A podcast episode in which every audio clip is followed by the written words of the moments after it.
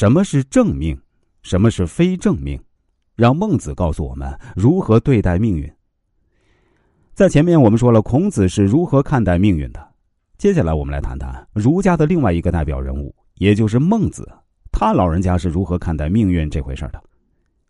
孟子认为命运是人力所不可为的，这让他在数十年的游说生涯变得更乐观理性，能够正视自己的成功与失败，因为，在命运面前，君子只要按照法度行事，就可以无怨无悔。在离开齐国的时候，孟子心情郁闷。本来齐国具有行仁政的优势，齐宣王看起来也是一个具有恻隐之心的君主。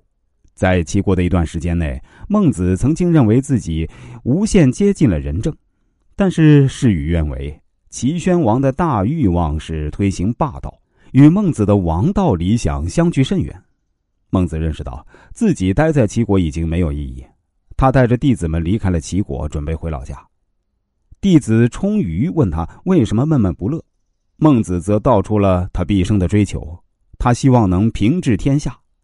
虽然在齐国失败了，但是遍观天下，有谁能像他一样承担起拯救天下人灵魂的重任呢？孟子是一个超级自信的人。当然，古今中外那些伟大的思想家都是这样，他们认为自己承担着拯救人类的使命。当年孟子在邹国出世的时候，自信心爆棚，认为自己是平治天下的人。但是啊，多年的游说生涯中，各国君主对他不是勃然变乎色，就是罔顾左右而言他，没有一个真正肯实施他仁政方略的人。孟子一点都不后悔，他把自己的失败归结于天。孟子认为，一个真正通达世事的君子，应该认识到，在人生的道路上有两种选择，一种是正命。另外一种是非正命。孟子曰：“莫非命也，顺受其正。是故知命者，不立乎岩墙之下，不尽道而死者，正命也；至故死者，非正命也。”这句话是什么意思呢？